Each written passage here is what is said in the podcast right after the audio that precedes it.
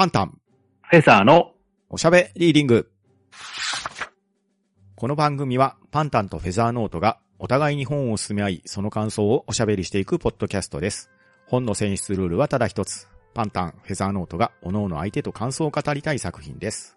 今回は中村光さんが書かれました。赤坂光の愛と健闘の感想会です。一体どのようなトークになるのでしょうか？はい。改めまして、こんにちは、フェザーです。はい、パンタンです。よろしくお願いします。よろしくお願いします。えー今回は、えー赤坂光の愛と健闘の感想会なんですけれど、はい。まあ、この作品のテーマが、まあ、ボクシングになってますね。うんですね。で、ボクシングの聖地と言いますと、うんあの、後楽園ホールなんですけれど、うん、そのイメージですよ。ですよね。はいただ、私、後楽園ホール行ったことはないんですよね。ああ、僕も後楽園ホール行ったことないですよ。うん。まあ、東京ドームのすぐ近くにあるっていうのは知ってるんですけれど、おーですね。水道橋駅降りてって感じですよね。ですよね。うんうんただ、残念ながら中に入ったことはなくて、まあ、どんなところかなっていうのはまだ詳しいイメージはないんですようん。ね。ああ、確かに東京ドームは行ったことありますけど、後楽園ホール行ったことないな。うん。ですから、この一応作品の中に後楽園ホール出てはきてるんですけれどうん、うんまだ、あの、場面としてのイメージがなかなかつかめなかったところはあるんですよね。うん。ああ、確かに、明日のジョーとか初めの一歩でよく見てる気はするんですけど、うんあくまで作中のイメージですもんね。そうなんですようね。んですから、まあ、この感想の前に、はい。まあ、ざっくりと大掴みにウィキペディアなどを読んで、まあ、後楽園ホールってどんなところなのかっていうのをちょっと調べてみようと思うんですけれあど、あ、はい。よろしくお願いします。まず完成が1962年となってますから、ああ、だいぶ昔ですね。50年か60年ぐらい前ですか？になりますね。ですよね。ですから結構歴史あるんですよね。まうんあ、建て替えとかはしてるとは思うんですけれど、うんうんうんうん。で、座席数が1403席。まあ、結構収容できますね。ああ、でも、ある意味1403席しかないっていう感じもしますね。で、最大収容人数が2005人となってますんで、ああ、そうなんだ。まあで。も2000人かと、まあ東京ドームと比べるとまあ、桁が全然違いますね。ああ、そうか。まあ、そもそもが建物の中ですもんね。うん、そうですね。ああ、だから、箱としてはそこまで大きいわけじゃないってことですよね。うん。ただもしかすると、あの、肉眼で格闘技を見るとなると、これぐらいの大きさがちょうどいいんですかね。ああ、まあ確かにそうですね。それぐらいが限界なのかもしれんですね。多分、東京ドームの真ん中にリングしつらえても、うん。うん、うん、後ろの方だと全然見えないでしょうね。そうですね。まあ最近であれば、ライブモニターとかも設営されるかもしれないですけれど、一昔前だとそういう設備もなければ、豆粒のような選手を遠くで眺めるだけみたいな感じになっちゃいますよね。だからそれだとあんまり臨場感ないでしょうから、うんうんうんだからこれぐらいの広さだと、やっぱり、なんですかね、熱気というか、うんその迫力っていうのは伝わりやすいかもしれないですうん。ね。ああ、かもしれないですね。あと、ウィキペディアによりますと、ええ。今は後楽園ホールと呼ばれてるんですけど、うん。その昔は後楽園ジムナジアムって呼ばれてたみたいですね。うん。まあ、ジムナジウムっていう風に言ったら、おしゃべりリングリスナーの人には通りがいいのかもしれないですけれど、うん。うん、こういう風な名称の変遷もあったってことなんですね。うん。ですね。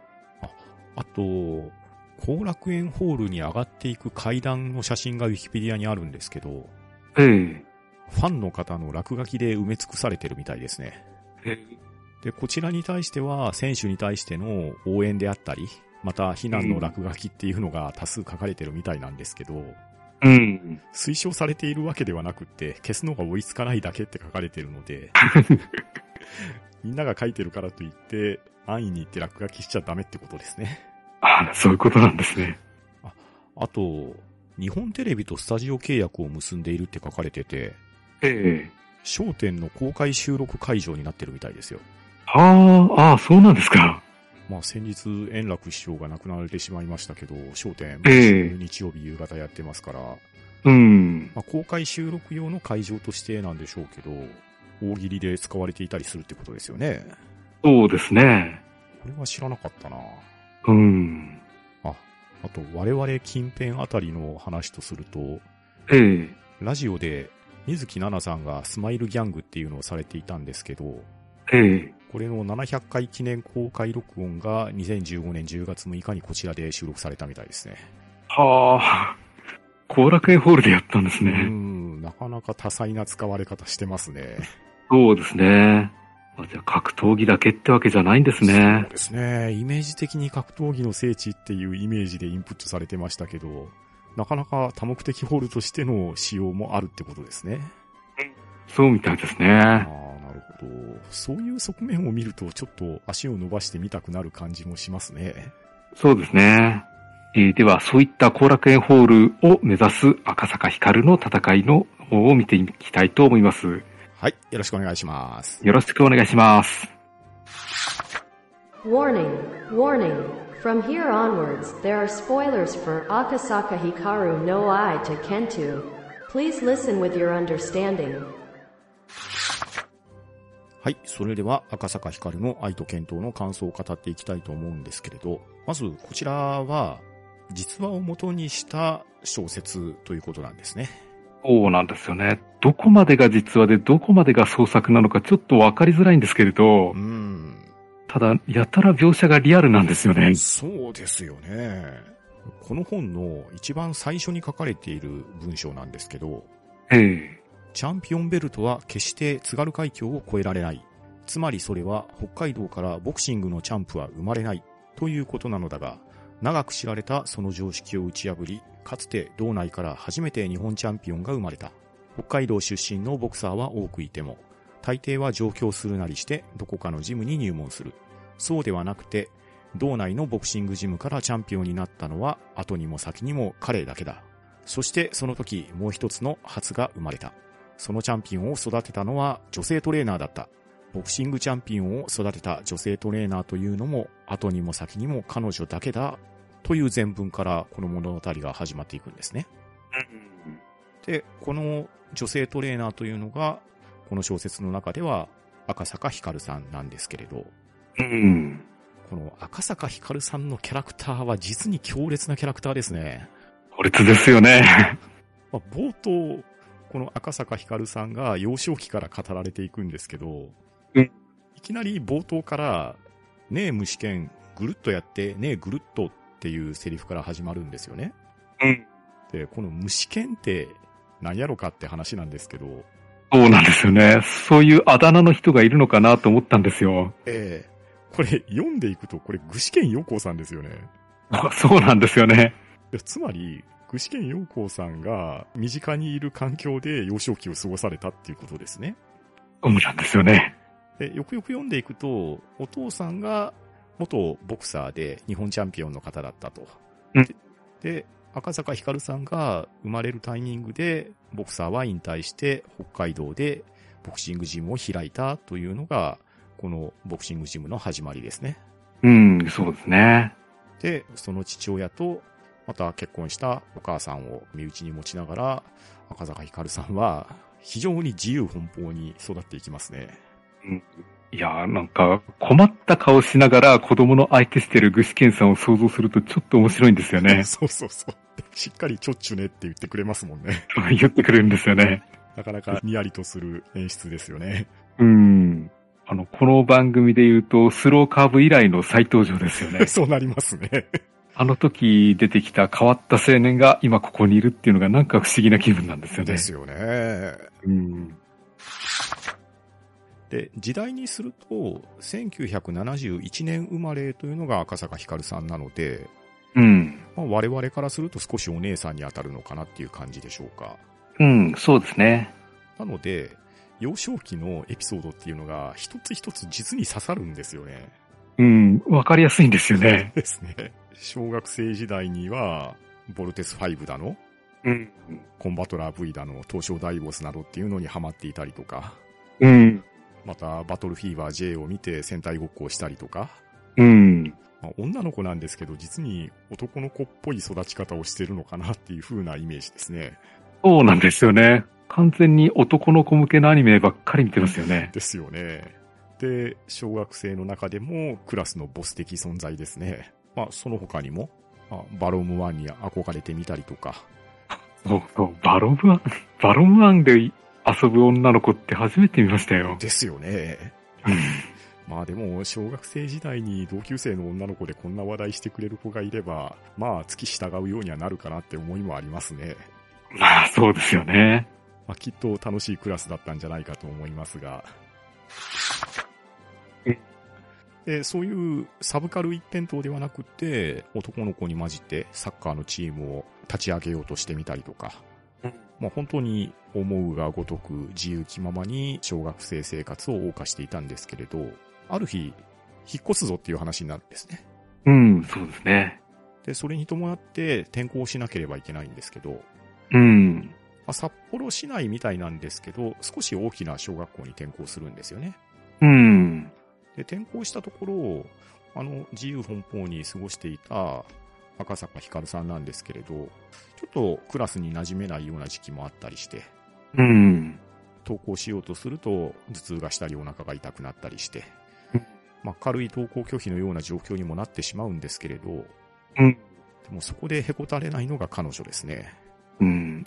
なんか、転校した学校も学校の規模が全然違うみたいうんで、うん1学年11クラスあるって言ってましたうん。ね。ですよね。ベビーブームとはいえすごいですようね。ん。まあ、我々世代確かに人口多いんで、クラスの数多かったですけど、11クラスっていうのはさすがになかったですね。うんで、その大きな学校に転校して馴染めなかったら、じゃあ何をしたかというと、前いた学校に登校するっていう、なかなかなことをしてましたね。いましたね。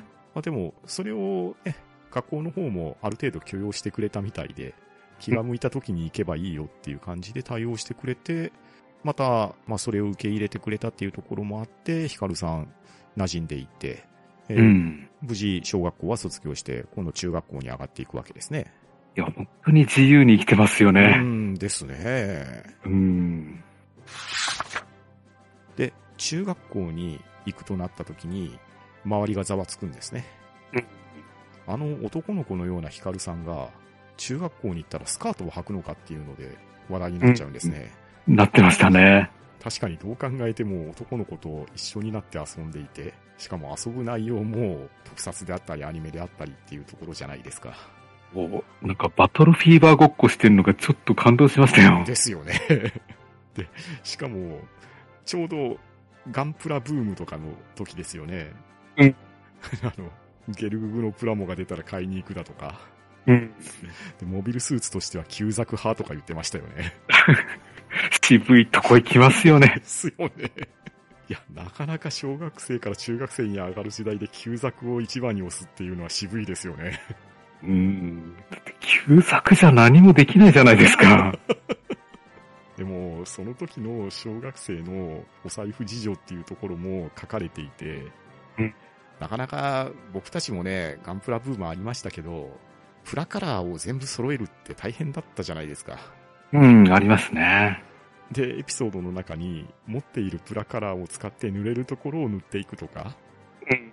また友達と共同して買ったり貸し借りして仕上げていくっていうようなエピソードも書かれていて、うんああ、こんなことやったなっていうのも思い出しましたね。そうですね。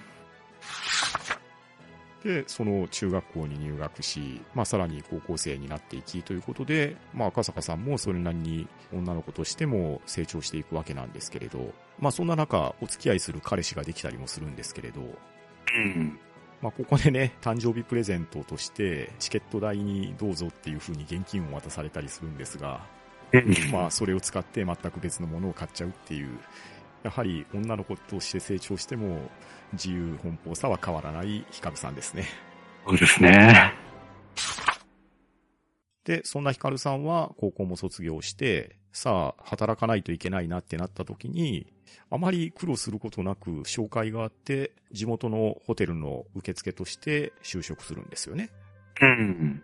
で、そこでも、まあ、持ち前の人懐っこさっていうのもあって、まあ、そつなく仕事はするけれど、ここでも自由奔放で、えうーん。体調が悪ければ休んだり早退するのも自由自在みたいな感じで、まあ、うん本当にあらゆる束縛から解放されているような方ですね。そうですね。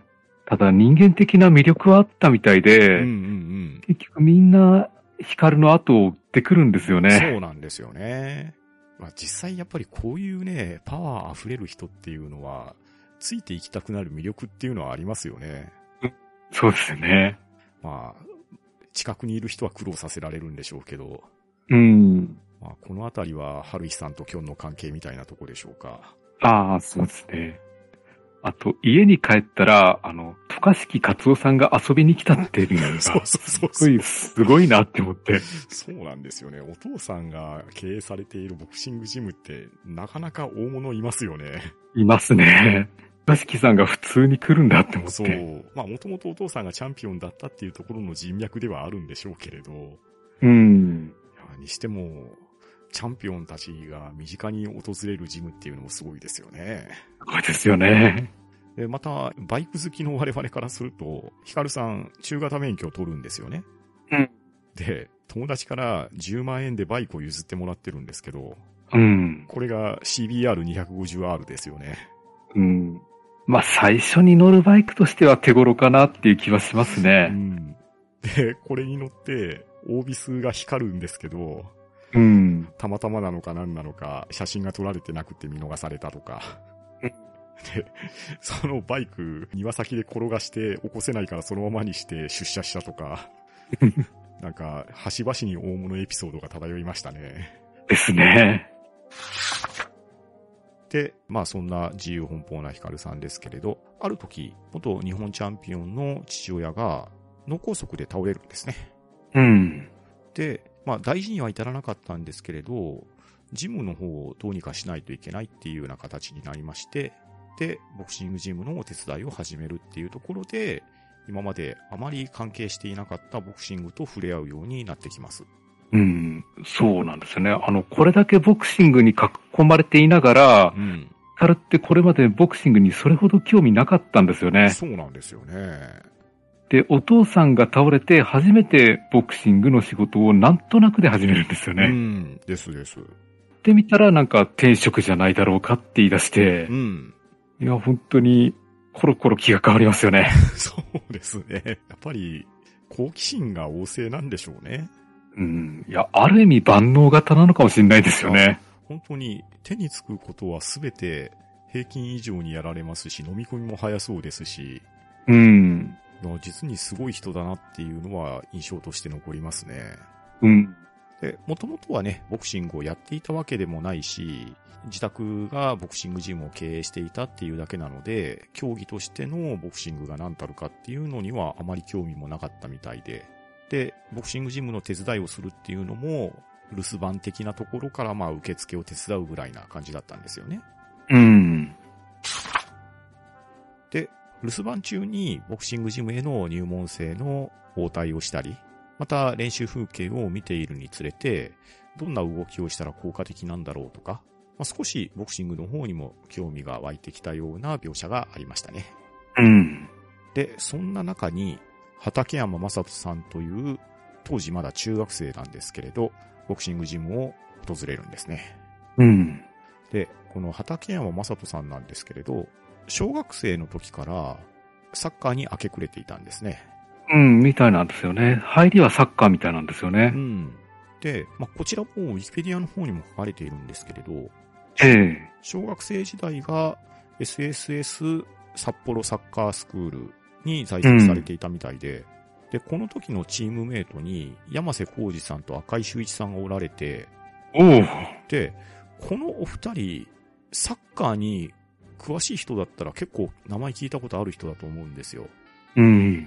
実際 J リーグのコンサドーレであるとか、あと、愛媛 FC とかにも在籍されていて、なかなかな選手なんですよ。うん。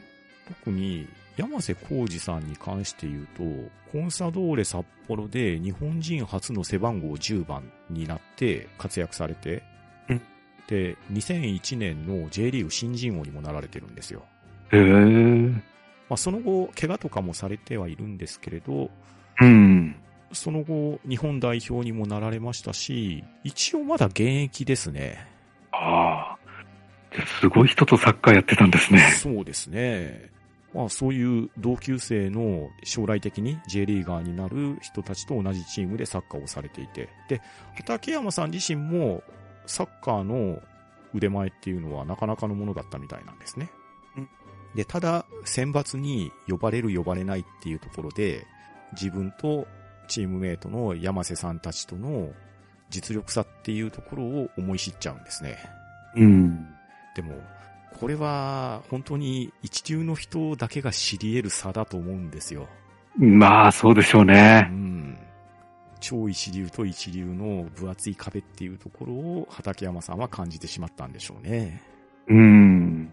で、そこで高校生になった時に、競泳札幌赤坂ボクシングジム、こちらがヒカルさんのご実家のボクシングジムなんですけれど、そちらの扉を叩いたということになりますね。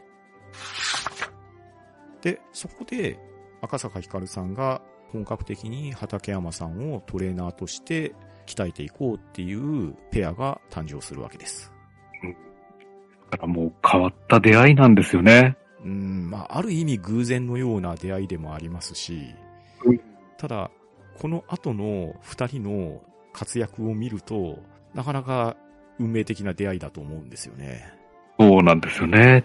ちょっと時期ずれてたら、うん。どっちもボクシングとは関わってなかったんですよそね。う、そうなんですよ。ヒカルさんがジムを手伝って、で、トレーナーとしての楽しさっていうところを考え始めた時期と、ちょうど合致して畠山さんがジムの門を叩いたっていうところで、うん。いや、本当にもう運命的というのが一番適切な言葉じゃないかなと思いますね。そうなんですよね。だから、畑がもしサッカーの才能に恵まれていたら、うん。こっちには来なかったわけですからそね。う、そうなんですよね。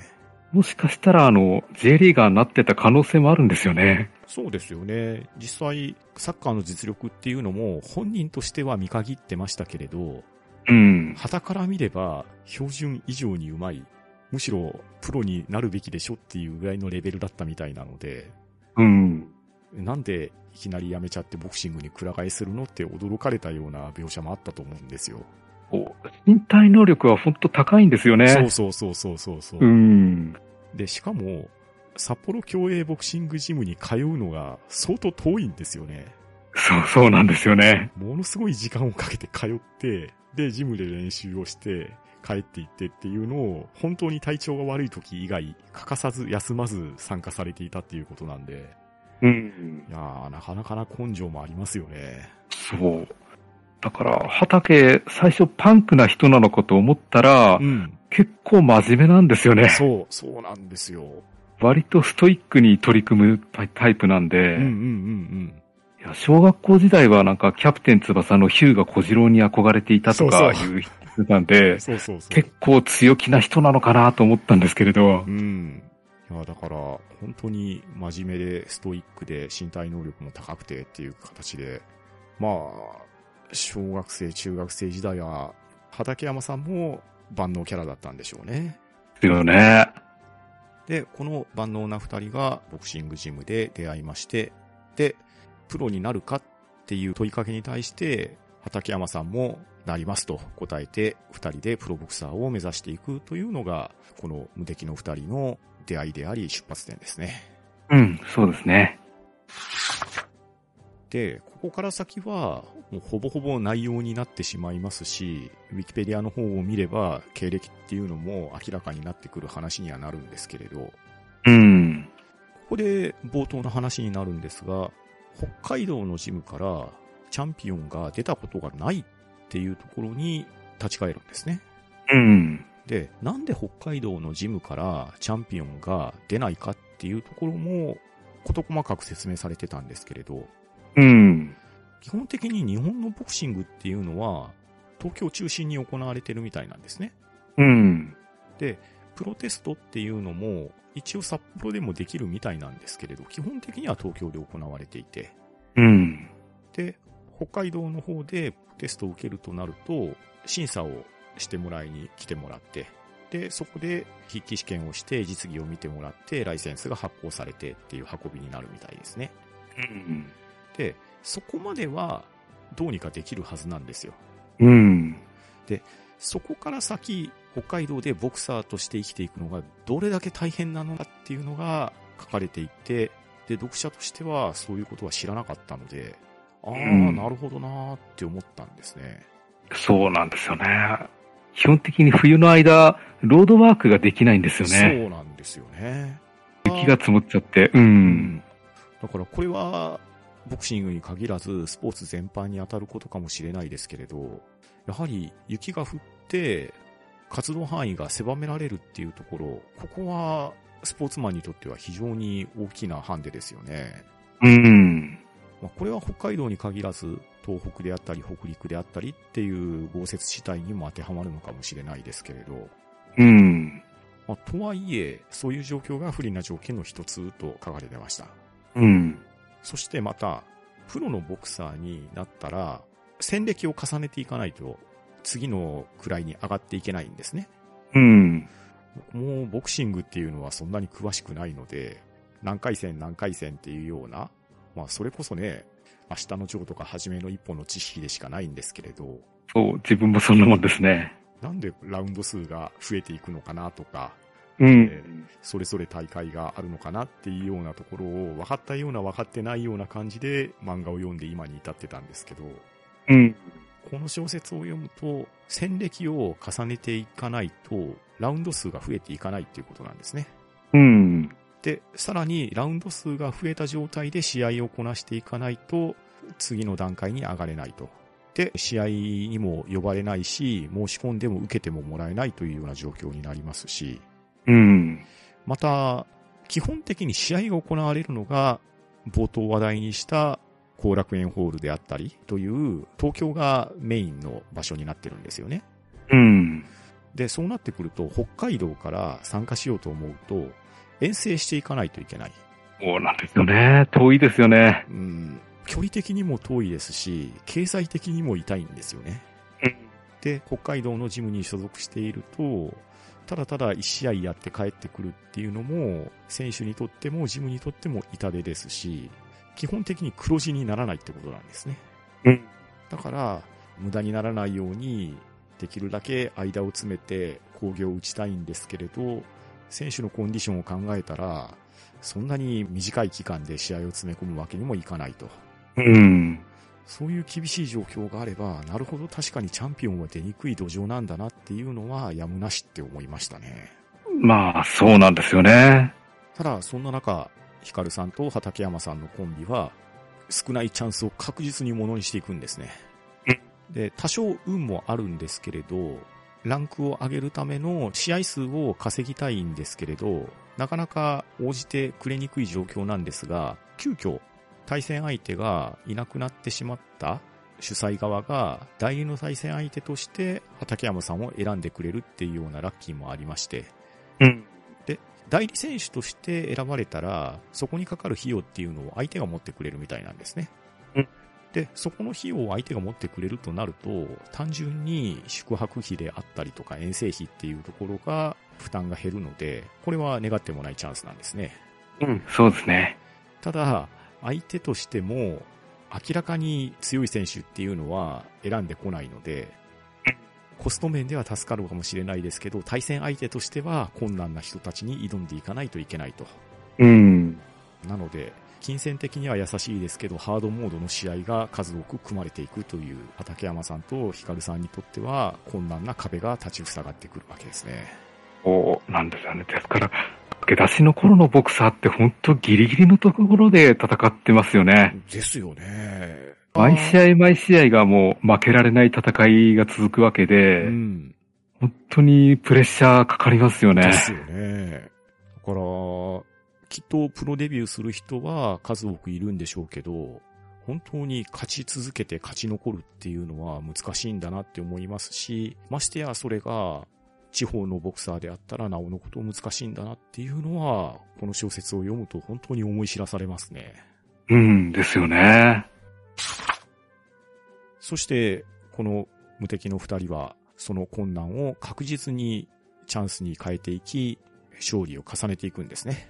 うん。そんな中、1999年の12月17日なんですけれど、当時 OPBF 東洋太平洋ライトフライ級チャンピオンの林田選手と対戦をして、ここで、なんと4ラウンド判定勝ちをするんですね。うん。チャンピオンに対して金星を挙げまして、ここで注目されてきます。で、その後、またこの林田さんと再戦をするんですが、この時は逆に4ラウンドで判定負けを喫するということで、林田さんとはこのボクサー人生において、いろんな意味で因縁があるような対戦相手だったみたいですね。うん。ですね。ただ、こういう大きな試合で活躍することによって、畠山選手、注目を浴びてきます。うん。で、注目を浴びてくると、ランキングも当然上がってくるわけですね。うんで、ランキングが上がってくると、なかなか対戦相手を探していくのが難しくなってくるんですが、うん。ここで畠山さんにチャンスが訪れるんですね。そうですね。時に2002年なんですけれど、この時、北野さんという日本ライトフライ級のチャンピオンがおられたんですが、そのチャンピオンが、まあ、対戦相手を探していたんですね。うん。で、その対戦相手として畠山さんが抜擢されます。うん。なんかここで、この試合はただの一試合だけど、一番勝ちたいただの一試合って書いてありましたね。そう、そうなんですよ。このチャンスをものにすればっていう、ものすごく期待感もあるし、ただの一試合じゃないんですよね。そうなんですよね。そして万全の体制で挑みます。ただ、相手はライトフライ級チャンピオンなので、当然強敵なんですよね。うん。強敵なんですけれど、ヒカルさんは畠山さんを信じて送り出しますし、畠山さんも教えを守って自分の力を発揮したボクシングを展開していきます。うん。そして迎えた最終ラウンド、畠山さんは北野さんをダウンに追い込むんですね。うん。これで勝てたか、しかし試合の展開としては一進一退であった。なかなか勝負の流れっていうのは最終的に判定にもつれ込むっていう展開だったんですけれど、うん。ここでジャッジ、小松和彦、97対95、畠山。うん。一人目のジャッジが2ポイント差で畠山さんに入ります。うん。続きまして、ジャッジ、岩田昇、同じくジャッジ、渡辺健二、97対97。これにより、両選手とも規定の2票には達しませんでしたので、この試合はドロー、引き分けになります、という判定になってしまったんですね。うん。視力を尽くして戦い、ダウンも取りましたけれど、引き分け。これで日本王座獲得に失敗となったんですけれど、でも、ここでヒカルさんやファンの皆さんがいろいろ動いてくれるんですね。まあ、明らかにミスジャッジであろうということで署名活動がなされて、で、最終的に日本ボクシングコミッションがミスジャッジを認めちゃったんですね。うん珍しいですよね。これなかなか歴史的な出来事だったみたいで、うん。通常覆らないみたいなんですけれど、うん。ただまあ明らかなダウンをスリップ扱いのミスジャッジをしてしまったってコミッションが認めたので、ここで引き分けして王座チャレンジ失敗だったと思った一戦が覆るんですね。うん。ただ覆ったんですけど、そうなると再戦しないといけないわけです。そうですね。一度判定にもつれ込んだとはいえダウンを取った相手ではあるんですけれど、実力は計り知れない北野選手なんですよねうん。で、しかも通常であればしっかり体を休めないといけないので、まあ、3ヶ月、4ヶ月っていうのはしっかり空けて再戦をするっていうのがコンディション的には万全なんでしょうけれど、うん。短い期間で再戦をしなければならないと。さあやるのかやらないのかっていう決断を迫られるんですよね。うん。まあそこでの返事ですけれど、当然やりますとなるわけですね。いやーもう畠山絶対逃げないですようね。ん、本当に逃げない。で、とにかく、寡黙で口数少ないんですよね。うんで、もうヒカルの言うことを、もう頭から信じてるじゃないですか。そうなんですよね。やれと言われればやりますですし、ヒカルはヒカルで、やれと言うんじゃないんですよね。判断をちゃんと畠山にも任せるんですよね。うんまあこのあたりが二人の指定関係と言いましょうか、固いものを感じるんですけれど、そして、その二人は2002年11月11日、再度北野選手が持つ日本王座に再挑戦します。うん。ここでも10ラウンド違って判定になるんですが、今回は文句なく判定勝ちできました。うん。日本ライトフライ級王者になるんですね。いやーな、とうとうなりましたね。はい。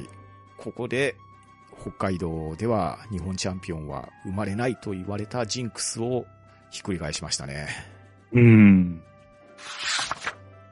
で、この二人の活躍は日本ライトフライ級チャンピオンになったからといって止まらないんですね。うん。この後、2003年には日本王座の初防衛戦を行って、9ラウンド逆転 TKO 勝ちで初防衛。うん。その後、2003年7月には2度目の防衛戦を行って、こちらも8ラウンド TKO 勝ちで2度目の防衛に成功。うん。そして、同年10月には OPBF 東洋太平洋ライトフライ級王者と対抗戦を行いまして、こちらの方は、序盤は畠山さんが攻めるんですが、終盤巻き返されまして、攻防の末10ラウンド引き分けという結果になりました。うん。そして、年が明けまして2004年、日本王座3度目の防衛戦で、また林田さんと戦うんですね。うん。で、こちら、両者最後の対戦となったこの試合は畠山さんが10ラウンド判定勝ちを収めて、日本王座3度目の防衛に成功。えーその後、同年6月、日本王座4度目の防衛。こちらも10ラウンド引き分けで防衛成功。そして2004年の9月なんですが、日本王座5度目の防衛戦を行うんですが、ここで10ラウンド判定負けをしてしまいます。うん。これで2年間保持した日本王座からは転落ということになったんですね。うん。で、ボクシングって、チャンピオンが負けてしまうとですね、なかなか返り咲くって難しいんですよね。うん、そうでしょうね。でも、この二人は諦めなかったんですね。うん。ここから再起を誓いまして、2005年3月に再起戦を行って、ここで10ラウンド判定勝ちをして再起成功です。すごいですよね。いや、本当にすごいですよね。うん。そもそもなところ、赤坂ひかるさんは、ボクシングに関しては素人だったわけですよ。うん。で、見よう見まねでやってきて、畠山選手とペアでここまで勝ち上がってきて、栄光をつかんで一度敗れ、また再起にチャレンジして、見事再起を果たしたわけですし、うん。畠山さんも、そんなヒカルさんであるっていうのを知りながら、ついていって、そして見事カムバックを果たすと。本当にこの二人の信頼関係ってすごいですし、それを形として成し遂げる畠山さんの凄さっていうのも際立ちますよね。ですよね。で、その後、2005年6月に再起2戦目が行われるんですけれど、ここで4ラウンド TKO 勝ちを収めまして、で、その勝ったリング上で2004年9月に王座防衛で失敗をした対戦相手、増田さんへの再戦と世界王座ダッシュをアピールするんですね。うん。この二人ならきっと成し遂げるだろう、そんな期待に溢れたパフォーマンスだったんですけれど、この数日後、まさかのアクシデントが起こるんですね。そうなんですよね。まあ、なんか、ボクシングものってこういう展開はよくあるんですけれど、うん。やっぱ実際こうなると悲しいですよね。そうなんですね。本当にこのアピールの数日後なんですが、畠山選手、右目の異常を訴えまして、診断の結果、網膜劣行、網膜剥離という診断が下されてしまうんですね。うん。で、この網膜剥離っていうのは、まあ、ボクシングに関しては素人のような我々なんですけれど、やっぱりボクシング漫画とか、ボクシング映画とかを見ていると、必ず出てくるキーワードじゃないですか。そうなんですよね。まあやはりボクサーですから顔を叩かれますし、かなりの衝撃を受けますので、網膜剥離っていうのはなりやすいんだろうなっていう単純なイメージを持ってるんですけど、うん。この2005年当時、JBC のルール規定によると、網膜剥離っていう診断が下されたら、もう引退しなければならないっていう話だったみたいなんですね。うん。これ近年は改定されていて、ちゃんとした治療を行って、問題なしと判断されたら、カムバックもあり得るみたいなんですけど、うん。ただ残念ながらこの時代にはそういう改定がなされていなかったので、2005年11月21日、冒頭話題にしました後楽園ホールで引退式を行って、畠山選手は引退されたということなんですが、うん。ただ、このリング上で、ウィキペディアにも書かれているんですが、畠山さん、自分の人生はまだこれからボクシングで学んだ経験など大切にして挑戦する気持ちを忘れずにこれからも戦い続けていきたいというコメントを残して8年間のプロボクサー生活に幕を下ろし、この赤坂ひかるさんと畠山さんのボクシングへのチャレンジっていうのも幕を閉じてしまったというテーマスだったんですね。おそうなんですね。この網膜剥離を知った時うに、ん。ヒカルが珍しく泣くんですよね。そうなんですよ。あのヒカルが泣くのかと思っうて、ん。ちょっとここグッときましたね。本当にグッときましたし、いやーなんでしょうね。ボクサーが網膜剥離で引退するっていうのは、ニュースとかでもまあまあ聞くことではありますし、まあ、やむを得ないところもあるのかなと思ってたんですけれど、この畠山さんとヒカルさんの二人の歩みっていうのを文章として追ってきて、うんそして奇跡のような活躍をされて栄光をつかんだわけじゃないですか。うん。しかも次のステップにさあ行くぞっていうところで、網膜剥離で引退しなければならないっていう、ものすごく突きつけられた気分がして、うん。いや、自分も本当に辛くなりましたね。なりますよね、これうは。ん。この、あの、網膜剥離を知ってヒカルが泣いた後、うん。あの、畠山が、うんあの、引退を自分でヒカルに告げるんですけれど、うんうん。そこは涙をこらえるんですよね。そう、そうなんですよ。そこがまたヒカルすごいなって思って。そう。ヒカルさんのね、畠山さんの前での頑張りと言いましょうか。うん。頑張りを見せない頑張りをするんですよね。うん。ヒカルさんって小さい頃から自由奔放に生きてきましたし、また畠山さんの前では涙を見せない、強くあろうっていう姿をしているわけですけれど、努力をしていたり頑張っていたりっていう姿は基本的に見せないんですよね。そうそう。どちらかというと、ヒカルは保護者のような意識だと思ったんですよね。そうそうそうそう。自分は指導的な立場にあるから、うん。あの、なんですかね、多少上から見てるような感じですか、うんうんうん。だから弱いところは絶対に見せないよっていう意識だと思うんですよ。そう、そうなんですよね。で、ヒカルは畠山さんがそもそも強い意志を持っていて、真面目にまっすぐだっていうのも分かっているから、あんたって強いねって、たびたびつぶやくんですよねうん。で、その言葉に対して、自分はその強さをトレーナーに教わったんでって畠山さん答えるじゃないですか。うん。これがね、やっぱこの師弟関係と言いましょうか、二人の絆と言いましょうか、うん。この寡黙な畠山さんが、ぽつりとつぶやく短いセリフっていうのがグッときましたね。そうなんですようね。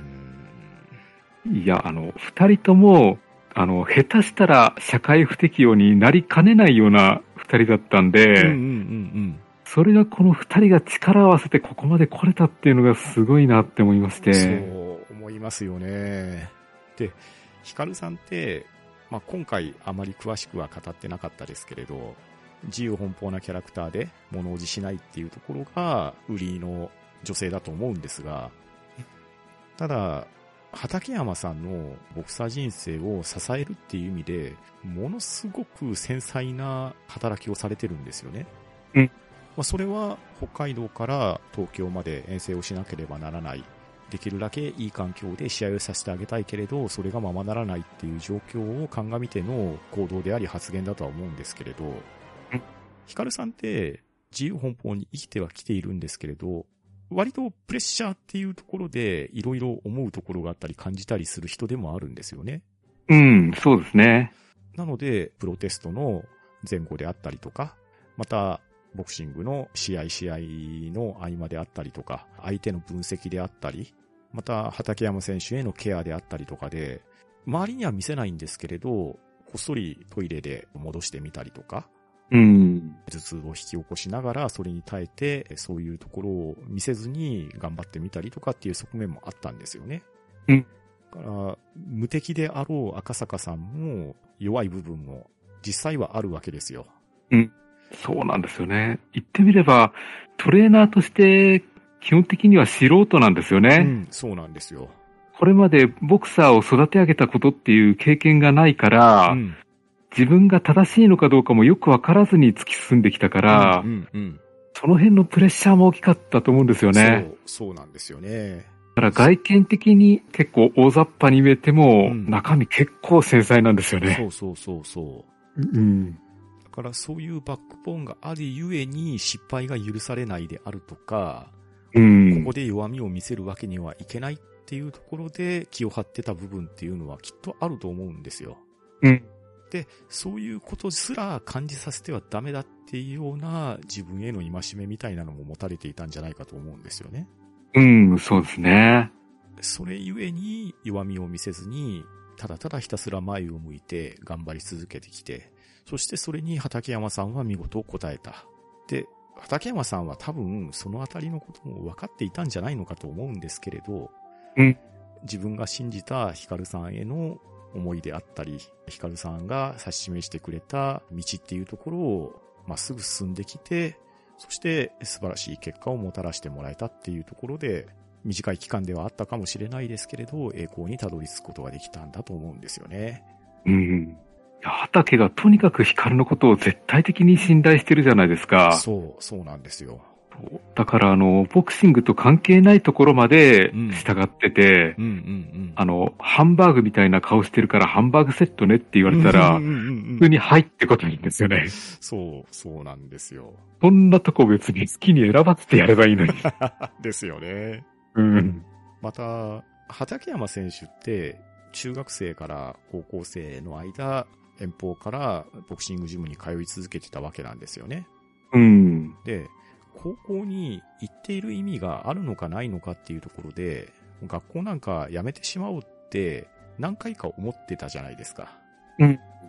でも、その度その度、ヒカルさんが高校だけは卒業しときなって言うんですよね。うん。で、親も同じようなことを言うんですけど、親の言うことには反発しちゃうんですけど、ヒカルさんが言うことは、畠山さんちゃんと守るじゃないですか。うん。双方が言ってる理由ってそんなに変わりがあるわけじゃないんですよね。うん、そうですよね。なんですけど、ヒカルさんの言葉はその時からずっと信じていたっていうところが、畠山さんとの師弟関係だったと思いますし、うん。それが自分はその強さをトレーナーに教わったんでっていう短い言葉にも込められていたのかなっていうふうに思うと、いや、やはりグッときますね。そうなんですよね。あの、畠山が、あの、ヒカルのために AKB のコンサートチケットを取りに行かされたっていうのが、ちょっと笑って。そんなことまでやらされてんのかって思って。いや、なんかね、微笑ましい関係性なのか、厳しい関係性なのか、うん。まあ、二人のにしかわからない間柄なのかもしれないですけれど、いや、読者としては、本当に無敵の二人なんだなっていうのを改めて思いますね。いや別にチャンピオンにチケット取りに行かせなくてもいいのにって思うんですけれどね。でもそこで行っちゃうのが畠山さんのいいとこだと思いますね。そう、そうなんですよね。ただ、畠山がヒカルに一回だけ逆らったことがあったんですようんうんうね。んあの、入場曲をおにゃんこクラブの曲にしたらどうかって言われてう、ん。うんうんそれはさすがにって言って断ったんですよね。そうですね。やったらやったで話題にはなりそうなもんですけどね。あの、畠山の音楽の趣味が基本的にブルーハーツとかそっちの方なんですよね。そうですね。ですからまあ、おにゃんこクラブは拒否するだろうなとは思います。そうですね。やはり、パンクであり、ロックでありってことですね。うん、そうですよね。いや、もう、ヒカル、あ、なんですかね、畠山がボクサーとして成長していくのもいいですし、うん。それよりちょっと先を、あの、ヒカルがトレーナーとしてどんどん成長していくっていうのも良かったんですようね。ん。本当にそうなんですよね。あの、ヒカルの情熱っていうのは、うん。一旦方向性決めると、もう限りなく突き進んでいくんだなっていう、そこがすごいなって思いましたうね。ん。本当に、小さい頃からの奔放さっていうのが成人してからも目的は変わったにしろ基本的な理念であったり行動原理っていうところは変わりがないんだなっていうのはすごく感じましたね。そして、まあ、たびたび無敵の二人っていう言葉を口にしてたんですけれど、うんこの小説、文庫版は赤坂光の愛と健闘というタイトルなんですが、もともと単行本で出た時には無敵の二人っていうタイトルだったんですね。うん。まあ、どっちのタイトルがいいかっていう話ではないんですけれど、無敵の二人も捨てがたいなっって個人的には思ってますね。うん。そうですね。そういえば、あの、ヒカルが、うん。あの、おにゃんこクラブのイベントに参加した時の描写がやたらリアルで、うん。うん。これは、なんだろうな、中村光さんの経験なのか、それとも、どっかで見聞きした話なのか、ちょっとよくわからないんですけれど、なんかどちらの可能性もありそうな気がしますね。ありそうなんですよね。参加したことないとこれって書けないなって思ったんですようね。ですね。うん。いや、自分もちょっとおにゃんこクラブのイベントは、まあ見たこともないんですけれど、うん。まあ世代的にはね、おにゃんこクラブの世代ではあるんですけれど、もうちょっと上の世代ですよね。うん、そうなんですよね。で、この赤坂ひかるさんですけれど、まあ当然実話を元にされているので、モデルがいるわけなんですが、まあこちらの赤坂ひかるさんのモデルは赤坂由美子さんという方で、今まで話してきた通り、北海道のジムで初めてプロボクサーを育てたっていうことで、この赤坂ひかるの愛と健と旧大無敵の二人の原作にもなった実在の方ですし、うん。かなり話題になったみたいで、いろんな取材であるとか、テレビにも出られていたりとか、インタビュー記事も残っていますので、もし興味がある方は、こちらの本を読んでいただいてもいいですし、また検索をした上で調べてもらうと、さらに興味が湧くと思いますので、よければどうぞっていうところですかね。そうですね。はい。といったところで、えー今回は赤坂光の愛と健闘の感想をお送りしました。はい、ありがとうございました。えーそうしますと次回はまた紹介会になりますね。はい。えー番組へのご意見ご感想は、ツイッターハッシュタグ聴読か、gmail おしゃべりーディングアットマーク gmail.com、もしくは、ポッドキャストエピソードの詳細より、Google フォームへの投稿をお待ちしております。そして、この番組では皆様からおすすめの本を募集しております。えーおすすめの本や作家さんなどいましたら、えーぜひお寄せください。それでは今回はこの辺りでしおりを挟もうと思います。お相手は、パンタンと、フェザーノートでした。さようなら。ありがとうございました。